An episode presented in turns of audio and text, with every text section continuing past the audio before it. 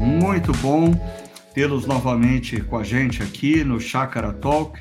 Hoje nós estamos fazendo o Chakra Talk de número 90 e nós vamos estar conversando aqui sobre essa série de mensagens que nós demos início há três semanas atrás na nossa comunidade, chamada Espiritualidade Pós-Pandemia a disfunções e alternativas. E hoje, de maneira mais específica, nós vamos estar conversando sobre a espiritualidade autônoma. E uh, ninguém melhor para conversar e comentar uh, sobre isso do que uh, o pastor Tiago e o pastor Hugo, que foram aqueles que trouxeram para a gente a reflexão do último domingo. Tudo bem, Tiago? Tudo bem, Hugo? Como é que vocês estão? Estamos bem, Ricardo. Muito obrigado pela oportunidade. Uma alegria estar aqui. Tudo em ordem também. Muito bom estar em mais um podcast. E eu queria dar as boas-vindas aí ao pessoal que entrou no nosso chat. Se você não entrou no chat, eu convido você para entrar e participar, fazer as suas perguntas, é, para que o pastor Tiago e Hugo possam esclarecer pontos que talvez para você não tenha ficado muito claro, ou talvez para fazer perguntas para eles. Ontem, um fez pergunta para o outro, mas eles facilitaram um pouco a vida um do outro, né? Eles tinham um acordo, então você pode hoje contribuir para colocar perguntas realmente complexas para eles. Enquanto vocês fazem isso, deixa eu pedir para eles é, comentarem um pouco uh, com a gente é, sobre o que é a espiritualidade autônoma, como que vocês é, identificaram esse tipo de disfunção e como que ela se caracteriza. Fiquem à vontade para nos atualizar sobre isso. Bom, como que a gente, né, respondendo a sua pergunta, como que a gente caracterizou isso? Nós estávamos numa conversa entre a equipe pastoral e pensando, refletindo sobre é, como que tem sido as pessoas ah, desenvolvendo sua espiritualidade ah, antes da pandemia, no meio da pandemia e no pós-pandemia, embora a pandemia ainda não tenha acabado, né? Ah, e a gente traçou alguns perfis da maneira como as pessoas estão desenvolvendo, e uma delas é essa espiritualidade autônoma, onde as pessoas, elas já, esse grupo de pessoas já existiam antes da pandemia, elas já flertavam com essa ideia de gosto de Jesus, mas não gosto da igreja, mas a pandemia vem, acelera os processos e então elas acabam assumindo de que, assim, ah, eu não quero mais estar ah, junto de uma organização, junto ah, de uma comunidade de pessoas que pensam diferente de mim, junto de pessoas que ah, ah, têm opiniões já formadas, enfim. E aí as características são pessoas que elas se conversam entre iguais, embora elas afirmam ser cristãs e não participem de uma comunidade cristã, mas ela, elas continuam conversando com um grupo de pessoas cristãs que pensam da mesma forma, são pessoas críticas, ah, que elas criticam os pastores, elas criticam a, a liderança da qual elas faziam parte, das decisões que foram tomadas ao longo da pandemia são pessoas que pensam demais na opinião delas, elas pensam demais nas vontades delas e elas acabam que não se envolvendo e não fazendo uso dos seus dons, do seu tempo, servindo pessoas que pensam diferentemente, elas não contribuem com o serviço delas, né? Essas são algumas características, e se o Tiago quiser contribuir também um pouquinho mais nesse, nessas características, fica muito à vontade, Tiago. É, eu só adicionaria que essa espiritualidade autônoma ela vem na esteira de uma busca por autonomia muito característica dos, das últimas gerações. Então, essa autonomia ela, ela não se restringe apenas à, à, à espiritualidade, mas ela também diz respeito a, ao modo de vida, né? Então, as gerações mais novas, elas, elas tendem a buscar uma autonomia em todas as coisas, como a gente até tentou usar ontem lá no, no exemplo da Rey, do, da nova trilogia do Star Wars. E então, como a resultado dessa, dessa mentalidade autônoma, você tem, então, o que a gente chama de espiritualidade autônoma. É, e por detrás disso ah, tá o orgulho, né? Como a gente conversou ontem. As pessoas, elas. Ah, elas são tão. Ah, se importam tanto com a opinião delas e menos com a opinião dos outros, e até mesmo em relação a próprias escrituras, que elas optam por dizer, não, eu sei o que é o certo, e elas rompem. Como você mesmo disse, tem muito a ver com a geração atual, né? É, essas pessoas, elas rompem com a igreja local, mas elas continuam se afirmando cristãs e, e desenvolvendo a espiritualidade delas do jeito delas. Então, é, eu diria que, pelo que eu estou entendendo que vocês estão colocando, a pessoa que incorpora a espiritualidade autônoma ah, são pessoas que, primeiro, rompem com a igreja local, na sua expressão mais formal, e passam a conviver ah, somente entre iguais, pessoas ou grupos aonde todos pensam mais ou menos na mesma direção. É, por favor, me corrijam ou me complementem para a gente ter total clareza do que vocês estão falando. É, eu eu acho que é isso mesmo, Ricardo. Tanto é que a gente tentou usar duas imagens ontem, né? Uma é da câmara de eco, ou seja, pessoas buscam grupos e outras pessoas que simplesmente ecoam suas próprias ideias. Elas não estão dispostas a ouvir coisas ou opiniões, posições diferentes de pessoas de gerações diferentes, de pessoas com perspectivas diferentes da vida. E o Hugo também trouxe uma imagem muito interessante que é a, o labirinto de espelhos, porque no labirinto você está perdido e você quer encontrar o caminho para sair. Mas no labirinto de espelhos você sempre está olhando para você mesmo. E a ideia é que você busca a solução em você mesmo. Então você está o tempo todo ah, dentro das suas próprias opiniões, buscando só ah, o que, que você entende que é o certo. É o que a gente chamaria de entrar numa bolha, né? Mas a pessoa nunca consegue sair do labirinto de espelhos por causa disso. Então, são pessoas assim, e é interessante, né? Porque essas pessoas elas elas se julgam pessoas abertas, tolerantes, né? conectadas com o diferente, mas na verdade é exatamente o oposto. Hum, são pessoas intolerantes que não aceitam o pensamento diverso. Uhum. E, e, e de... por favor, Hugo, vá em frente. De maneira prática, eu diria assim: essas pessoas elas frequentavam uma igreja local de maneira um pouco mais formal, com uma liderança clara, uma estrutura, e aí de repente elas afirmam assim: não, eu, eu sou igreja. Só que aí elas não frequentam o culto, elas não celebram, e aí elas acreditam que porque elas estão no final de semana ao redor de pizza com seus amigos iguais, com as mesmas críticas, eles criticam talvez, ah, porque na minha igreja é, a liderança tomou tal decisão em meio à pandemia, aí todo mundo critica ao redor da pizza. Ah, porque a música, e aí critica o estilo musical da igreja dele ou dela, ao redor da pizza. Mas ali não tem uma celebração, não tem adoração, não e, e é engraçado como o próprio Tiago disse, né? São pessoas que acabam ah, invertendo aquilo que eles afirmam ser. Eles são tolerantes, eles são inclusivos, mas o que eles estão fazendo é excluindo, o que eles estão fazendo acaba sendo aí sabotando a própria igreja de Cristo e se opondo até mesmo à escritura, né? Porque eles não estão se submetendo ao que as escrituras dizem, eles estão sabotando a própria igreja de Cristo, Ricardo.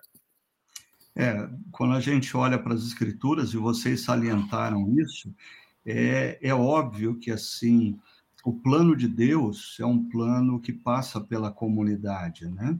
A começar da própria criação, sendo Deus um Deus trino, ele nos cria como seres relacionais, uh, e ele uh, uh, nos constrói na direção da família, dos relacionamentos.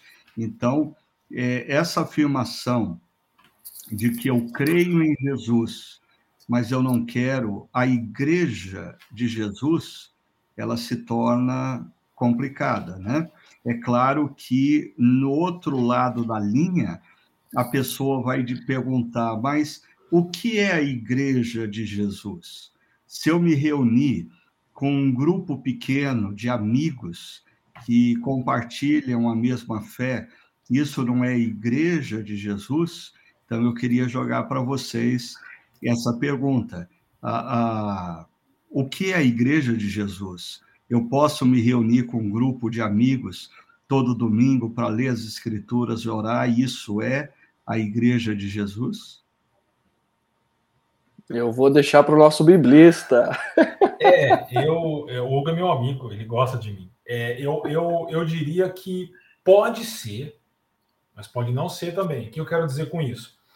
Pode ser se essas pessoas elas estão conectadas a uma igreja, a uma comunidade formada por pessoas diferentes e elas se nutrem disso e elas também são meios de Deus para abençoar aquela igreja. Então aí esse grupo como parte de uma igreja maior pode ser uma igreja de Jesus. Mas se esse grupo está fechado e se essas pessoas não estão dispostas a compartilhar da vida com pessoas diferentes, de idades diferentes, de posições diferentes, das mais diversas áreas, não, não é igreja de Cristo. É qualquer coisa menos igreja de Cristo. Uhum. É, eu acho que talvez a, a gente possa refletir na seguinte direção: se o propósito maior do grupo é a afinidade. Eles gostam de estar juntos, por isso eles vão ler a Bíblia juntos, eles vão orar juntos. Ah, esse é um, é um problema de ensimesmamento. Uhum. Eles estão deslocados e desconectados da igreja maior não porque uh, eles estão vivendo num ambiente que isso se faça necessário. Não, é uma opção pelo ensimesmamento. Uh, eles gostam de estar juntos, por isso eles vão ler a Bíblia e orar entre eles. Agora, o importante é a gente parar para pensar que o ponto distintivo da igreja é que ela é a comunidade dos discípulos de Cristo em missão. Ou seja, nós não nos reunimos como igreja para nós mesmos. Nós nos reunimos como igreja para nos engajarmos na missão. E um outro aspecto que eu colocaria, uh, eu acho que a, a, o advento da pandemia deu origem ao que, no meio eclesiástico e missiológico, tem sido chamado de microigrejas. Uh, muitas microigrejas, igrejas menores, igrejas formadas por três, quatro, cinco famílias. Mas um ponto importante dessas microigrejas é que elas, para a própria saúde do grupo e cuidado do grupo, elas estão normalmente conectadas a uma estrutura maior, aonde existem uh, líderes maduros que podem cuidar do líder dessa microigreja e até garantir que o ensinamento oferecido naquela microigreja é um ensinamento saudável, é um ensinamento biblicamente correto. Né? Eu acho que o, o grande problema da espiritualidade autônoma é que torna as pessoas desconectadas de qualquer liderança. É porque uhum. qualquer me submeter a, a, um outro pastor, a uma outra liderança espiritual, a outro mentor, como vocês muito bem uh, ilustraram lá, mostrando a figura do Star Wars para a gente, que eu achei sensacional, mas tudo isso para pessoas uh, que incorporaram a espiritualidade autônoma é um grande assim é uma grande agressão.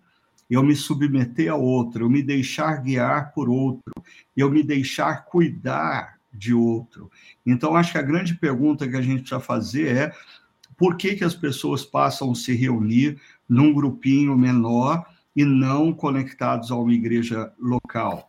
Ah, é porque elas querem estar engajadas na missão e servirem outros, ah, ou porque elas não querem estar debaixo da supervisão e do cuidado de outros? Eu acho que esse é um ponto importante para a gente considerar. O que, vocês acham? É. Ricardo, eu acho que o, o nome que nós estamos dando, ele, ele se explica, né? Porque quando a gente fala de autônomos, quer dizer que eles são suas próprias leis, né? Auto e nomos. Ou seja, eles, eles, eles que mandam ah, neles mesmos e eles não conseguem se ver debaixo de uma liderança que os oriente, que os, os guie, que faça o trabalho de mentoria e de liderança. Só que isso é antibíblico. Do começo ao fim da Bíblia, porque do começo ao fim da Bíblia você tem líderes guiando o povo, líderes guiando comunidades. Então, quando você é sua própria lei, você está se colocando contra uma liderança que é instituída biblicamente. Uhum. E mais também, né, Tiago? Uh, eu acredito que assim, uh, na família, os pais cuidam dos filhos. Na família, os mais velhos são referência para os mais novos. E aí, quando a gente vive numa comunidade entre iguais, ah, que não valoriza a submissão, res, o respeito pelo mais, pelos mais velhos, ou pela própria caminhada, o tempo de caminhada cristã, por exemplo, eu fico imaginando pessoas que decidiram se desconectar ah, de uma comunidade local e, de fato, passou a se reunir com um grupo de pessoas entre iguais. E aí eu estou passando por uma dificuldade, ou ah, o outro ele está cometendo um pecado na hora que a, o amigo precisa confrontar e dizer, viu, você tá, você tá em pecado, duas coisas. Ou não existe o confronto por medo de perder a amizade, ou se existe o confronto, como você acabou de colocar, é, eu sou autônomo, eu, eu defino as minhas próprias leis, é, eu não dou ouvidos ao que o igual tem a dizer para mim, né? Então, eu acredito que se torna complexo esse relacionamento, porque, inclusive, é, é, ele não tem essa prestação de conta saudável, ele não tem é, essa submissão mútua.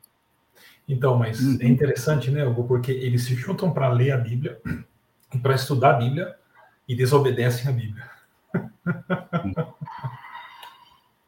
Pois é.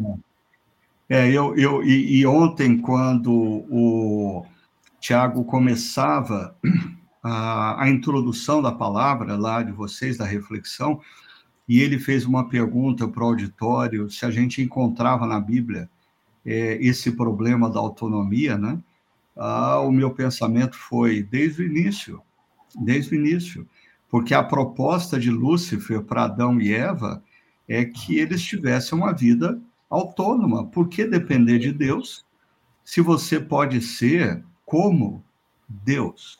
Né? Então, parece que o mesmo problema que envolveu o coração de Lúcifer, enquanto anjo de luz que fez com que ele rompesse com o Deus Criador, ele semeia no coração humano. E a nossa dificuldade sempre de viver uma vida de interdependência, principalmente e essencialmente uma vida de interdependência com aquele que não pensa como nós, como aquele que é capaz de, com a sua vida e palavras, confrontar os nossos pensamentos e os nossos comportamentos, porque viver vida de interdependência com pessoas que pensam da mesma maneira é muito cômodo, é muito fácil. Né? E eu queria chamar a atenção de vocês aqui, ah, o Ale e a Pri, no nosso chat, eles colocaram dois comentários, mas deixa eu me concentrar no segundo. Ah, eles dizem assim: se isso, ou seja, essa espiritualidade autônoma é um processo histórico de desencantamento das pessoas com a igreja. Eu acho importante a gente abordar isso. Existe, existe esse lado do desencantamento com a igreja, ou seja, pessoas estão se desconectando da comunidade local na sua a, a expressão formal por desencanto. O que, que vocês acham? Eu, uh, eu, eu, entendo duas, dois caminhos aí. Um, eu acredito que sim, existam pessoas que com ah, são cristãos autênticos, cristãos sérios, e por perceberem como as suas igrejas ou a própria liderança lida com algumas questões, elas decidiram e optaram por não fazer parte de uma igreja formal. Elas se desencantaram com aquilo, com aquilo que eles viram nos bastidores, né? E, por um outro lado, eu acredito que seja um, o espírito da nossa cultura pela autonomia. Então, é, existem as duas coisas. Uma, pessoas sérias que se desencantaram pelo que viram, e outra, a pessoas que estão sendo influenciadas por esse espírito da autonomia que a nossa cultura tem assim fortemente influenciado. Essa é, é a minha visão daquilo que tem acontecido. A lei Pri. É, respondendo aí pro é o Alexandre e a Priscila, é um casal muito querido, eles são líderes de GPs da nossa comunidade. É, eu acho que sim, mas isso tem a, a como disse o Hugo, dois caminhos. Um é porque quando a igreja realmente, a igreja local falha em, em ser igreja, em ser igreja na comunhão, em ser igreja na missão, e isso pode gerar naquelas pessoas que estão desejosas de caminhar com Cristo, a comunidade de Cristo, de servi-lo, desencantamento. Mas esse desencantamento, eu acho que nesse caso, as pessoas mais maduras, elas conseguirão uh, assimilar e entender bem, que é um problema não da igreja de Cristo, mas de uma igreja local. Uhum. Agora, uma outra situação é um desencantamento fruto de expectativas erradas que a pessoa tem da igreja local. Então, a pessoa espera que a igreja local abrace alguma ideologia política, por exemplo, e a igreja não abraça. E aí ela se desencanta também. Então, eu acho que tem esses dois, esses dois tipos de desencantamento com a igreja.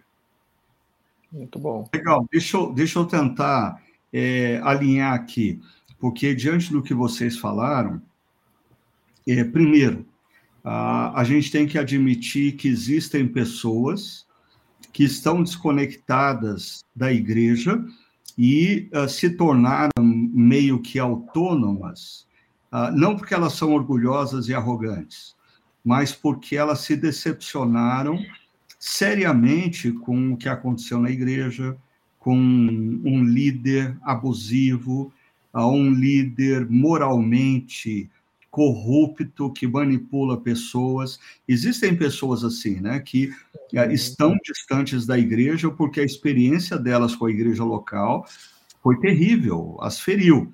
Agora, por outro lado, como ah, o Hugo estava colocando, Uh, existem pessoas que estão desconectadas da igreja ou caminhando para isso, é porque uh, são orgulhosas, são arrogantes e elas não se sentem confortáveis com nenhum tipo de relação é, é, de submissão, de orientação, uh, de cuidado. Né? Uhum. Então, acho que a gente precisa discernir esses dois contextos, e talvez existiriam outros, por exemplo, eu conheço pessoas uh, que estão desconectadas da igreja porque uh, elas erraram, elas cometeram equívocos nas suas vidas, mas a igreja não soube lidar com isso. Então, a forma como a igreja tratou foi uma, foi uma forma errada, equivocada, que mais feriu do que restaurou. E eu acho que pessoas assim a gente precisa, com carinho e cuidado, ir atrás, porque não é uma questão de orgulho ou arrogância, é uma questão, de fato, de decepção ou desencantamento com a igreja. Agora, deixando muito claro o que vocês colocaram é sério. Ah, não vamos confundir isso com pessoas desencantadas porque a igreja não agiu como ela gostaria que a igreja agisse principalmente na dimensão política, uh, ou uh, pessoas que têm dificuldade com qualquer tipo de relação de cuidado e orientação. Ou seja, eu conheço pessoas que já passaram ao longo da sua vida por cinco, seis igrejas. Em todas elas, a pessoa saiu obrigada dizendo que a igreja não presta. Ou seja, é, alguma coisa de errado existe nessa pessoa, no coração dela, e ela precisa uh, se repensar. Né? Agora, deixa eu mudar de tópico aqui, porque a, a Regina Magnani, eu acho que a Regina é lá de Londrina, minha terra natal. Pelo menos eu vi aqui um comentário dela no chat, né? E ela já tinha mandado um, um, um outro comentário para a gente, eu ia fazer menção, mas aproveitando que ela acabou de colocar lá no chat, é, que eu acho que é uma outra coisa complicada. Obediência cega. Quando vocês falam que o autônomo é orgulhoso, é arrogante e ele não está disposto a se submeter a ninguém, uh, a gente está dizendo que as pessoas precisam ter uma relação com a igreja local, com a sua liderança, uh, como é colocado pela Regina, baseado na obediência cega. O que os nossos líderes dizem, a gente tem que abaixar a cabeça e fazer? É, eu diria que líder que exige obediência cega, bom líder não é e não deve estar com boas intenções. Eu já começo Só por aí. de, de, de, carnaval, né? Tem uma modinha de carnaval que essas palavras. Mas é. vamos lá. então, eu diria que se alguém exige a obediência cega, é, já está no mau caminho, né? já é um negócio ruim, porque o que a gente está dizendo é de uma obediência bíblica e de uma relação, por exemplo, de um líder com quem é, é liderado, de honestidade, de integridade, né? Ah, de ah, onde há um espaço para se conversar e para se perguntar. Então, quando a gente está falando sobre obediência, submissão daqueles que optam por uma espiritualidade autônoma, nós não estamos falando de uma obediência cega. Nem isso que a gente falou ontem.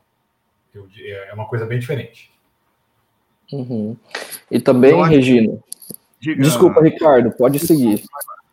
Vai lá, Hugo.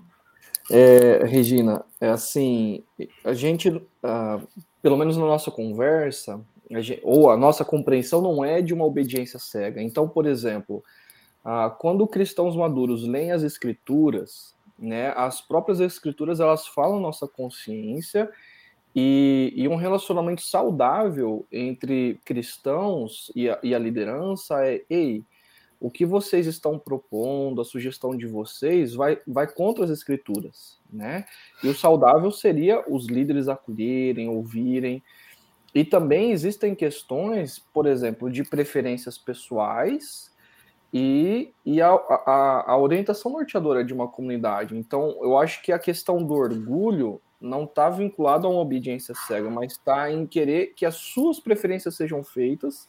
E até mesmo existem pessoas que não querem nem saber por que, que aquilo é a, a posição da igreja. Por que, que a igreja fez essa opção? Por que, que a liderança está orientando nessa direção? As pessoas simplesmente elas criticam, né? Elas é, e isso pode parecer que elas ah, como que eu posso dizer? Perdão, meu raciocínio não está tão claro Uh, mas elas não têm, elas não se submetem em razão alguma, né? O completo oposto da obediência cega, que é você se submeter sem crítica alguma.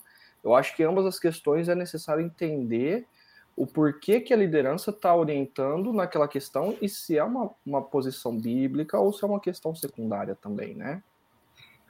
É, eu, eu, eu acho que um pouco disso que vocês estão colocando nos remete a determinados princípios e valores bíblicos que eu, eu tenho andado surpreso de como a ah, princípios e valores bíblicos básicos parece que foram esquecidos é, por cristãos e muitas vezes até por pastores e líderes também, né?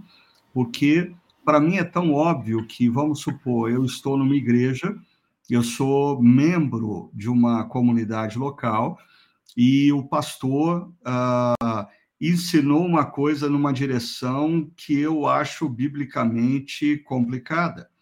O que, que a Bíblia diz que eu devo fazer uh, não é, no meu grupo pequeno, dizer esse pastor não é bíblico. Ou virar para a pessoa que está sentada do meu lado na igreja e dizer esse pastor está ensinando heresia. Não, biblicamente, eu devo marcar um café com esse pastor, sentar com ele e bater um papo dizendo: ah, meu irmão, é, você ensinou isso, eu entendi bem nessa direção, ou eu entendi de maneira equivocada. Aí pode ser que dessa conversa ah, surjam ah, três possibilidades. A primeira delas é o pastor esclarecer e eles chegarem à conclusão de que eu, por exemplo, eu entendi errado o que o pastor havia dito, ou o pastor não foi claro e ele admitiu isso, mas a gente pensa da mesma forma e vamos seguir em frente. Uh, a segunda opção é a gente chegar à conclusão que eu, como membro da igreja e aquele pastor, naquele ponto a gente não converge, a gente tem divergências, mas aquele ponto é periférico. Aquele ponto não, não, não impede a gente de caminhar juntos, não é porque aquele pastor não concorda com o que eu penso em, em um aspecto periférico, eu vou romper a relação com esse pastor e com a comunidade local. Agora, a terceira opção é uh, eu chegar à conclusão que, de fato, aquele pastor está ensinando algo que é, é, é, é, é errado no essencial da palavra e que eu, como cristão, eu não tenho como me submeter a uma pessoa que não está ensinando, de fato, o que é bíblico, o que é correto, o que é coerente.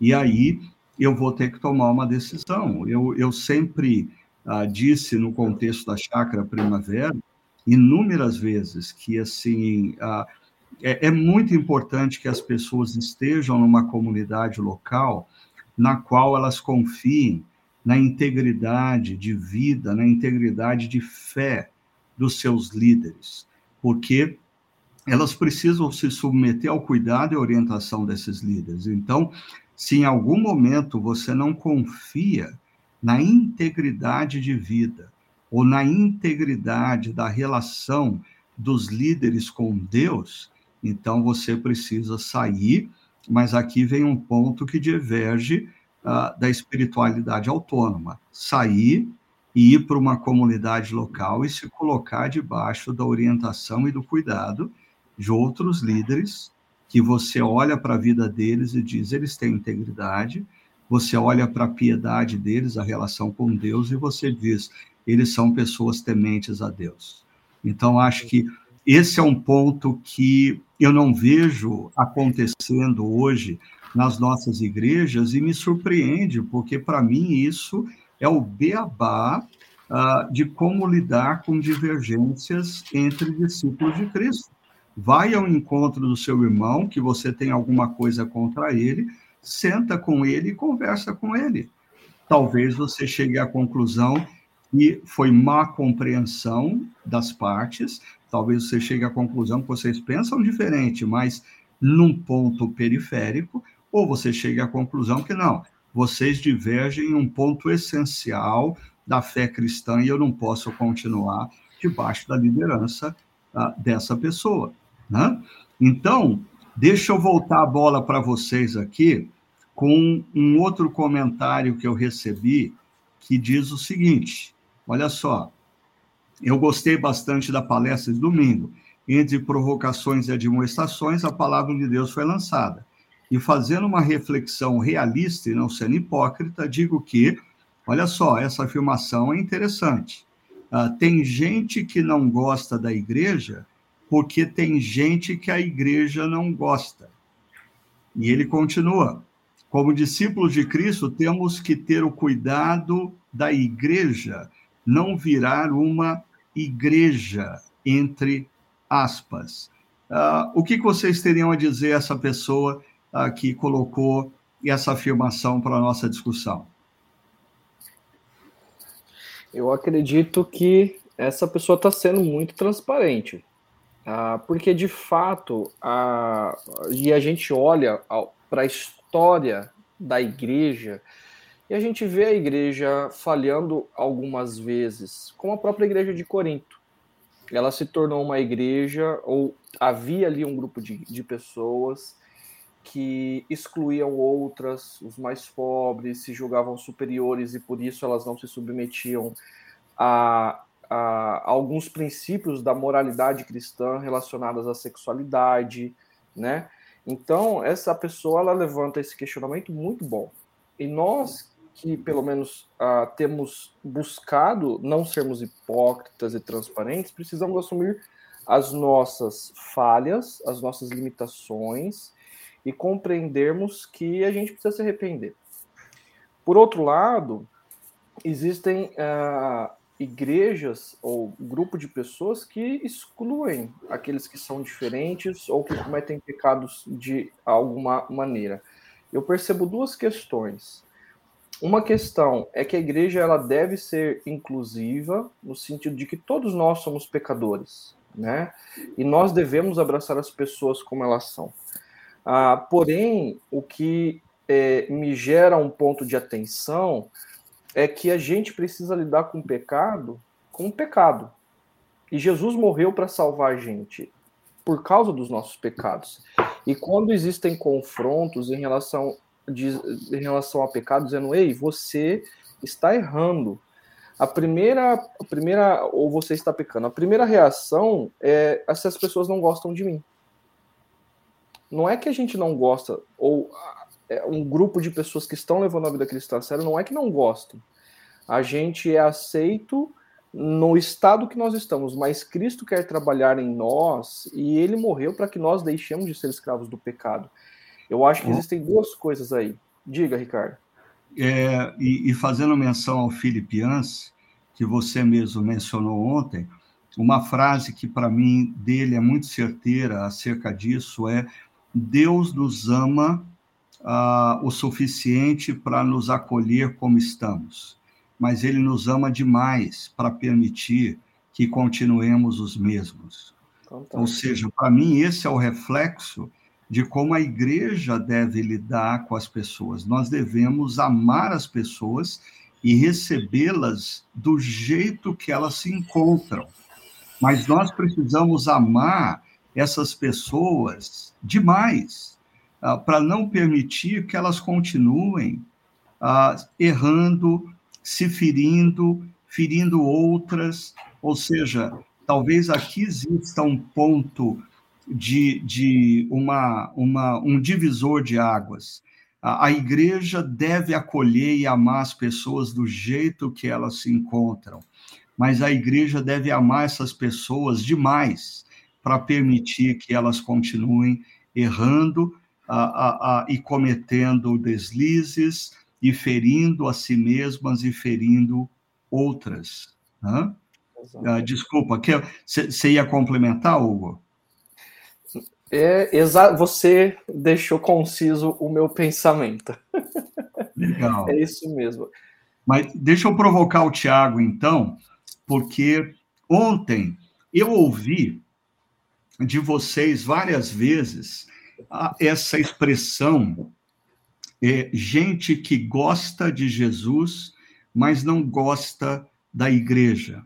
E eu, eu confesso para vocês que uh, esse gostar é, me incomodou um pouquinho. E aí eu vi que uh, esse amigo que nos manda esse comentário, ele vai justamente se aproveitar desse conceito gostar para dizer que tem gente que não gosta da igreja porque tem gente que a igreja não gosta. Deixa eu, de, deixa eu provocar o Tiago na seguinte direção. Será que a questão é gostar de Jesus e não gostar da igreja, ou gostar de Jesus e gostar da igreja? Ou muda de dimensão quando eu digo ah, crer que Jesus é quem ele disse ser? E se eu creio em Jesus, eu creio na comunidade dos discípulos. Porque para mim me parece assim, gostar de Jesus e gostar da igreja é meio opcional, mas crer que Jesus é quem ele disse ser e crer na orientação dele, uh, eu diria, não me dá a opção de não gostar da igreja. Ou me dá, Tiago? Não, não dá. Eu concordo plenamente com você, porque quando a gente. Vamos colocar um, um, uma palavra mais pesada aí que é amar. Se nós amarmos a Jesus, nós necessariamente amaremos a igreja. Porque Jesus teria outras formas de se manifestar para o mundo, mas ele optou em fazer isso através de um povo. Uhum. E esse povo que a gente chama de igreja. E eu sempre me lembro, quando eu converso sobre isso, de, de Atos capítulo 1, versículo 1, quando Lucas escreve para Teófilo dizendo: Olha, eu escrevi para você, falando do Evangelho, o que Jesus começou a fazer e a ensinar. Mas a construção original ali dá uma ideia muito clara de que Jesus começou a fazer e a ensinar, e ele continua a fazer e a ensinar, mas agora através da igreja, pelo Espírito através da igreja. Ou seja, quando a gente fala que a gente gosta de Jesus, mas não gosta da igreja, a gente está negando o próprio Jesus, porque a igreja é a manifestação de Jesus no mundo e na missão. Então, eu concordo plenamente com o seu comentário. é, não dá para você gostar de Jesus e não gostar da igreja. Se nós amarmos a Jesus, nós necessariamente amaremos o povo de Jesus, porque Jesus e o seu povo estão organicamente relacionados. E o povo de Jesus não é fácil amar, não, né? Não, fácil não, mas ele amou, nós somos porque... listados a amar. Você sabe que isso me faz lembrar, eu estava num encontro há muitos anos atrás com um grupo de pastores, e quem estava falando para esse grupo de pastores era o Ricardo Barbosa, uma pessoa muito querida que eu tenho como um dos mentores da minha vida. E aí, ah, os pastores que estavam presentes, cada um se apresentou e falou de onde era, da sua igreja, e falou bem da sua igreja, falou do que a sua igreja estava fazendo, a, a, a, do ministério maravilhoso que eles estavam executando. E aí, quando chegou a vez do Ricardo Barbosa, o Ricardo Barbosa surpreendeu a todos quando ele diz assim: Olha, eu sou pastor de uma igreja local lá em Brasília e a gente, a cada dia que passa, eu tenho uma convicção maior de que a minha igreja é altamente bíblica. Assim, eu estou ganhando a consciência de quão bíblica ela é. Ah, lá na igreja a gente tem ah, fofoqueiro, a gente tem maledicente, a gente tem adúltero, a gente tem ladrão, a gente tem a, a gente desonesta, todos, todos, todos derramados, todos mergulhados no sangue de Cristo e tentando serem melhores a partir da graça de Deus, mas essencialmente pecadores. Eu me lembrei dessa afirmação do Ricardo Barbosa, porque essa expressão ah, tem gente que não gosta da igreja porque tem gente que a igreja não gosta. Primeiro me fez lembrar de um livro ah, que diz: Igreja é proibido a entrada de pessoas perfeitas. Proibida a entrada de pessoas perfeitas. Mas às vezes as pessoas que defendem que a igreja deveria ser acolhedora para com pessoas imperfeitas, essas pessoas não dão o direito dos seus líderes serem imperfeitos. Elas são cruéis no juízo dos seus líderes. E eu diria que muitas vezes pastores se esquecem que a igreja local é exatamente o que a gente encontra quando lê a, a carta de Paulo aos Coríntios uma comunidade de pessoas, alguns imaturos, alguns maledicentes, outros insubmissos. Eu diria até que tem muito pastor que abandona o ministério porque a expectativa que ele tinha de igreja não é bíblica. Não é bíblica.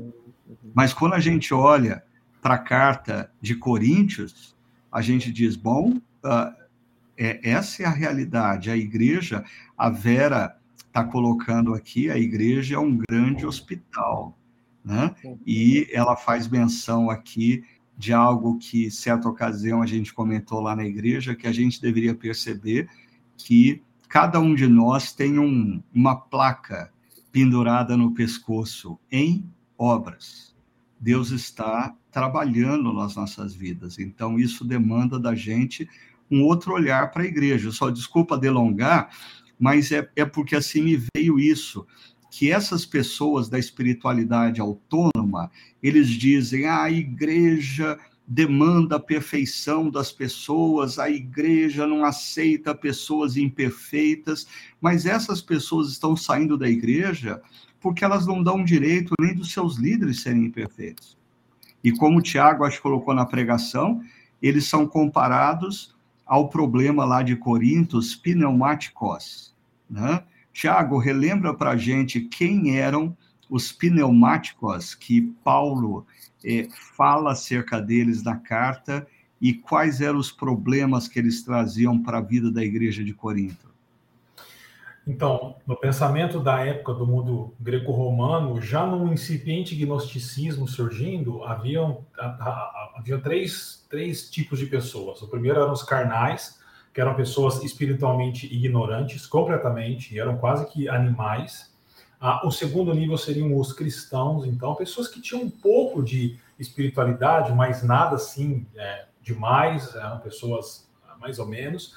E você tinha esses pneumaticós aí, que eram os espirituais. Eles tinham recebido um tipo de revelação, eles tinham sido iniciados em mistérios, e eles eram super espirituais. É essa palavra que Paulo usa lá em 1 Coríntios. Eles, né? eles tinham feito pós-graduação em teologia, tinham lido ah, ah, teólogos reformados, então eles se consideravam melhor do que os outros. Né? Sim, né? eles tinham feito uns cursos aí pela internet de, de teologia, e aí eles se julgavam superiores. E isso era muito claro. E por causa disso, eles eram ah, instrumentos de ah, tensão dentro da igreja. Então, na divisão entre os líderes. Então, eu sou daquele, eu sou daquele, eu não tenho líder nenhum, tal. Eles é, relativizavam a imoralidade. Eles é, eram ah, egoístas, porque eles não estavam pensando naqueles irmãos e irmãs ainda no início da caminhada cristã. Se eles são assim, se eles não conseguem entender como eu, problema é deles, não meu, né? É, e são pessoas que então promoviam e tinham esse tipo de espiritualidade autônoma. E eu acho, assim, só para terminar essa minha fala, muito interessante, Ricardo, porque o paralelo que a gente pode fazer entre eles lá em, lá em Corinto e os que a gente e os que são autônomos hoje é muito direto. O trabalho hermenêutico nem é tão difícil de fazer assim para você identificar essas, essas pessoas. Antes da gente continuar, deixa eu citar aqui o Daniel Scorn, porque a, a afirmação dele vale a pena ser mencionada aqui. Ele diz assim: olha, a igreja é como uma oficina, uma oficina mecânica, mas a gente quer que se pareça com uma concessionária, tudo limpinho e impecável. Sensacional, Daniel. Parabéns. É e, nós, pastor... e nós, pastores, somos os mecânicos, então, né, Ricardo? Tudo cheio de graxa. E sabe uma, uma imagem que me vem à mente é o grupo de discípulos de Jesus, os doze. Eu, não, não me encaixa na cabeça as pessoas quererem é, amarem a Jesus, mas quererem uma igreja que todo mundo pensa ser igualzinho, que concorde com elas, porque eh, na comunidade dos, dos 12 ali, dos mais próximos, a gente tem Mateus e a gente tem Pedro. Eu imagino assim as cutucadas que um dava no outro, mas eles amavam a Jesus e Jesus assim ao longo de três anos manifestou a importância a, da diversidade entre eles, de um discordar do outro, de que o reino é muito maior do que opiniões e preferências pessoais, o reino não se enquadra em nenhuma ideologia, e, e essa é a beleza né? Então, assim, é como se Pedro dissesse assim: Eu não quero mais é, essa comunidade aqui. Né? Eu amo a Jesus, mas eu não quero essa comunidade que Jesus criou. Ou Mateus também fizesse a mesma coisa. É, a, a, a essa imagem que me vem, só para colaborar mais um pouco, é que quanto mais a gente olhar para o que Jesus iniciou na história, mais a gente vai ver como deve ser hoje. Né? uma, uma comunidade de pessoas que têm dons diferentes, histórias diferentes, opiniões diferentes, mas a centralidade está no amor a Cristo e, como consequência, amor à comunidade. É, eu, quando eu olho para os meus 35 anos de caminhada ah, em igreja local, né, ah, como pastor, porque eu tinha uma caminhada anterior num contexto de comunidade local também, ah, uma coisa que eu percebo é o seguinte: quanto mais as pessoas se envolvem no serviço na comunidade local, no serviço a outros, uh, menos tempo e disposição de coração elas têm uh, para discordâncias uh, e divisões. Mas, via de regra, discordâncias e divisões vêm de pessoas que não estão engajadas efetivamente no serviço a outros. Né? Agora, o pastor Silas ele fez uma menção aqui. Ele diz: Jesus disse que veio para curar os enfermos. Os fariseus não se achavam doentes. Eu achei interessante porque a gente está falando desse grupo de pessoas que se acha superior e, consequentemente, os doentes são os outros. Né? A diferença é que os fariseus achavam que os doentes eram os publicanos e as prostitutas que estavam de fora da religiosidade uh, judaica. Hoje, o pessoal da espiritualidade autônoma acha que os doentes são os que estão na igreja local. Eles são sãos. Né? Agora, voltando lá aos pneumáticos uh, de, de, de Corinto, Tiago, é, é, é, interessante porque uh, esses, aqueles caras eles passaram a resistir grandemente à própria autoridade apostólica de Paulo, né? Parece que assim, a, a, a, segunda carta aos Coríntios é escrita porque Paulo sabe que ali tem um grupo que está detonando ele e questionando a autoridade apostólica dele. Ou seja, os caras se achavam melhor do que o apóstolo Paulo. É isso uhum. mesmo? É, é assim, porque quando você lê 1 Coríntios, você, você sente um Paulo. Quando você lê 2 Coríntios, você sente o Paulo abatido. Né? É, o Enter Wright vai falar sobre isso, de como que é, fica claro no texto de 2 Coríntios que ele vai falar até que Paulo estava em depressão, ele, ele, muda de assunto muito rápido, porque aquilo bateu realmente nele. Né? E ele tem que, de novo, como ele fez em 1 Coríntios, defender o seu apostolado. Mas isso se resume dessa forma mesmo como você colocou, Ricardo. Aqueles, aquelas pessoas, elas eram, elas se julgavam tão espirituais que elas se julgavam melhores que o próprio apóstolo Paulo. E é curioso, de novo, essa relação, porque os é, é, que abraçam a espiritualidade autônoma, eles estão lendo Paulo, mas eles não obedecem Paulo. Porque se Paulo tivesse aqui, ele falaria para nós o que ele fala nas suas cartas a respeito de presbíteros, de pessoas mais velhas que orientem pessoas mais novas, como ele faz com o próprio Timóteo e com o próprio Tito, né? Então, assim, é muito clara a relação entre os pneumaticós, lá de 1 Coríntios, e, os, e aqueles que promovem a espiritualidade autônoma hoje. Então, assim, o resumo é, os que promovem a espiritualidade autônoma hoje, de uma certa maneira, também se julgam superiores a Paulo. Então, eu quero caminhar para o final, é, colocando para vocês um, um, um, uma pergunta que eu acho que é crucial nessa coisa. Ah, bom, é, eu, eu sou uma pessoa que eu estou decepcionada com a igreja. E eu estou flertando com a possibilidade de sair fora e viver a minha vida viver minha espiritualidade distante de uma comunidade cristã. É, o que, que vocês recomendam que eu faça para cuidar do meu coração e não errar nesse processo? O que, que vocês recomendariam a uma pessoa com esse perfil?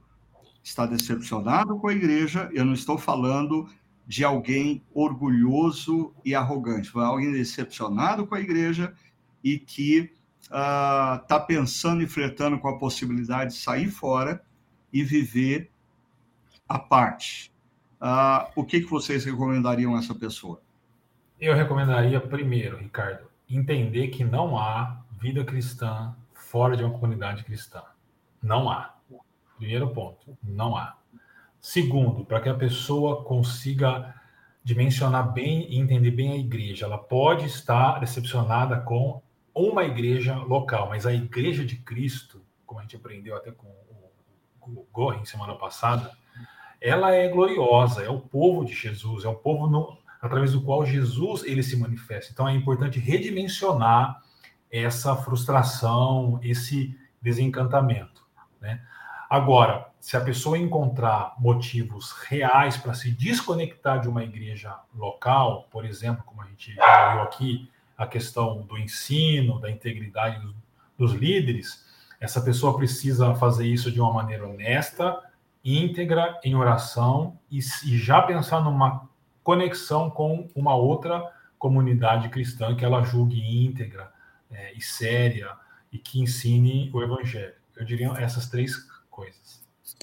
Posso acrescentar só uma coisa aí, Tiago, quando você fala é, da se existe problema de integridade, se existe problema ah, de ensino bíblico incorreto ah, no essencial, e a pessoa tiver que tomar a decisão de sair e ir para uma outra comunidade cristã, eu achei fantástico esse ponto, que é, não é se deslocar da comunidade cristã para o vácuo, mas se deslocar de uma comunidade cristã para uma outra comunidade cristã séria.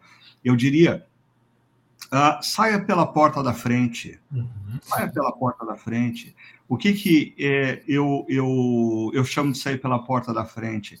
É, marque um encontro com o seu pastor, é, informe para ele, porque ele pode ah, estar cometendo equívocos e erros que você considera assim, mas existe uma história de relação.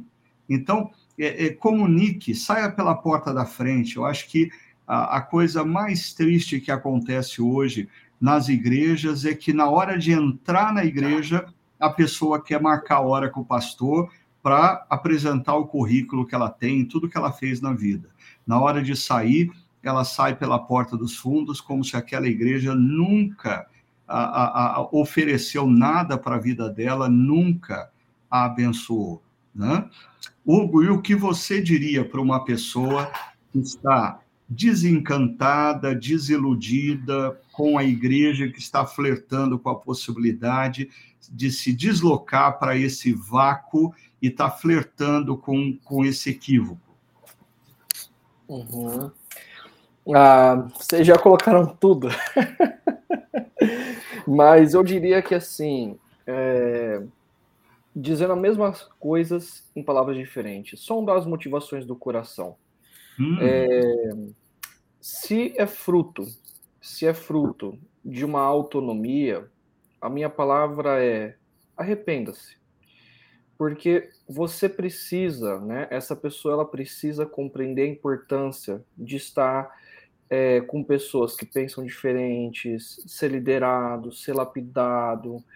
Isso é muito importante. Então, se tem flertado em sair da comunidade ou se afastar da comunidade por motivações de que eu não quero depender de ninguém, eu não quero é, prestar contas para ninguém, eu não quero, eu quero ser autônomo não faça isso. É, não é o projeto de Deus para a sua vida.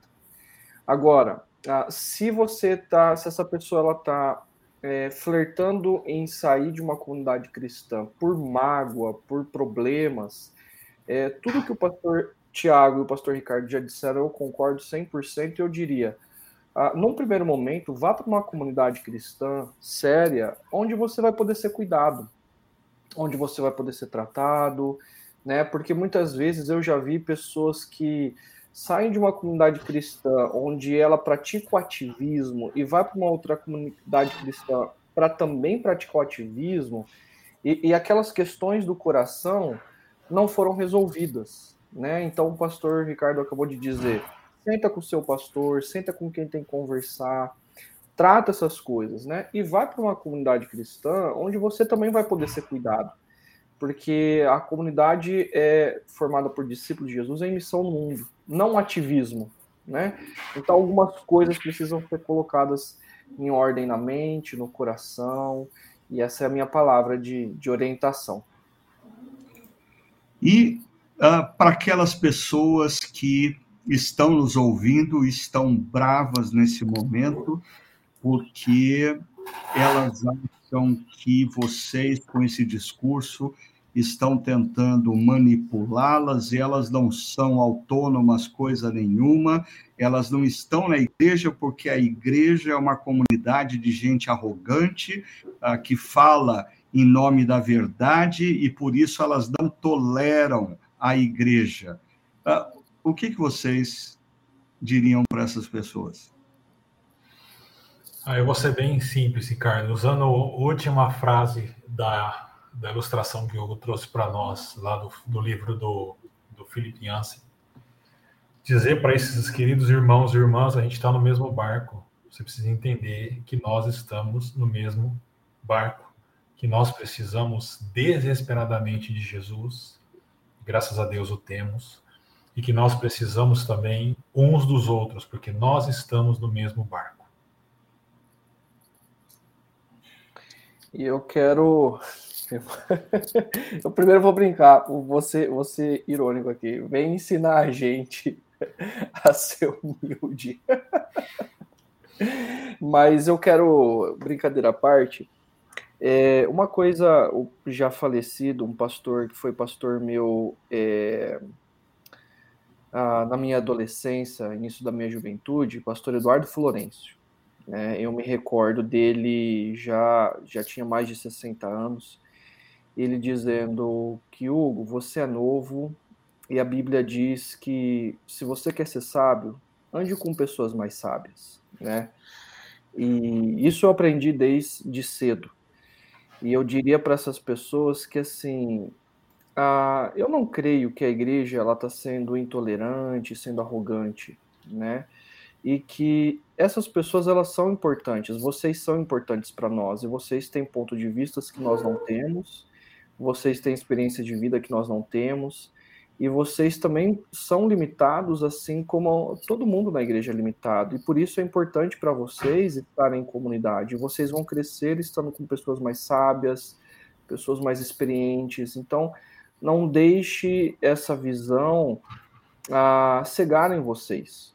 E como exercício de como exercício de a maturidade cristã estejam no meio de pessoas que pensam diferente, de pessoas que estão no mesmo barco, como o Tiago colocou, e que são mais sábias que vocês. É fundamental tá fundamental estar ao redor de pessoas assim. Então, ah, para ser sábio, a gente precisa estar ao redor de pessoas mais sábias e mais experientes que a gente. Caminhar isolado não é o caminho.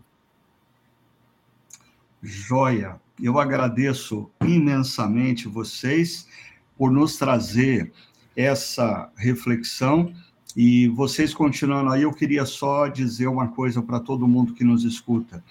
É, na nossa comunidade, a gente tem consolidado essa experiência de ter uma mensagem não apresentada num monólogo, mas apresentada num diálogo. E talvez as pessoas não estão, não estão se dando conta disso, mas ah, no domingo, nós temos a mensagem apresentada de forma dialogal.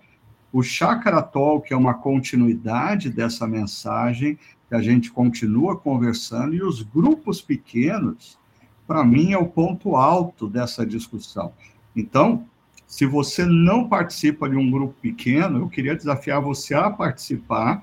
E se você não é de Campinas e quer participar de um grupo pequeno, por favor, escreva para gp, de grupo pequeno, gp.chacra.org e nós vamos colocar você em contato com um dos grupos uh, que se reúne remotamente para você continuar essa discussão, tá bom? Então, eu queria agradecer mais uma vez o pastor Tiago, o pastor Hugo, uh, por essa uh, discussão tão rica que tivemos, viu? Que Deus continue abençoando vocês na caminhada. E queria convidar também todos vocês que estão aí nos acompanhando para no próximo domingo, no Espaço Paineiras, às 9, às 11 e às 19 horas, e no Chácara XP, lá no Espaço Barão, às 10 horas da manhã, continuar essa caminhada, nós vamos estar conversando sobre uma outra espiritualidade que pode ser disfuncional, pode ser alternativa. Você vai precisar ah, ouvir a mensagem para tomar a sua decisão. Nós vamos falar sobre espiritualidade digital. Espiritualidade digital. E eu quero insistir com você ah, com uma outra coisa. É, não apenas participe da reflexão do próximo domingo, como imediatamente envie as suas perguntas para nós, para a gente continuar conversando uh, sobre essa temática tão significativa que é esse momento que nós estamos vivendo, onde pessoas estão talvez caminhando na direção de uma espiritualidade disfuncional e não uma espiritualidade sadia, concreta, consistente, bíblica. Que Deus abençoe cada um de vocês, que vocês continuem caminhando ah, na graça de Deus e Deus continue derramando sobre vocês toda a sabedoria. Muito obrigado por estarem com a gente. e até o próximo Chácara Talk.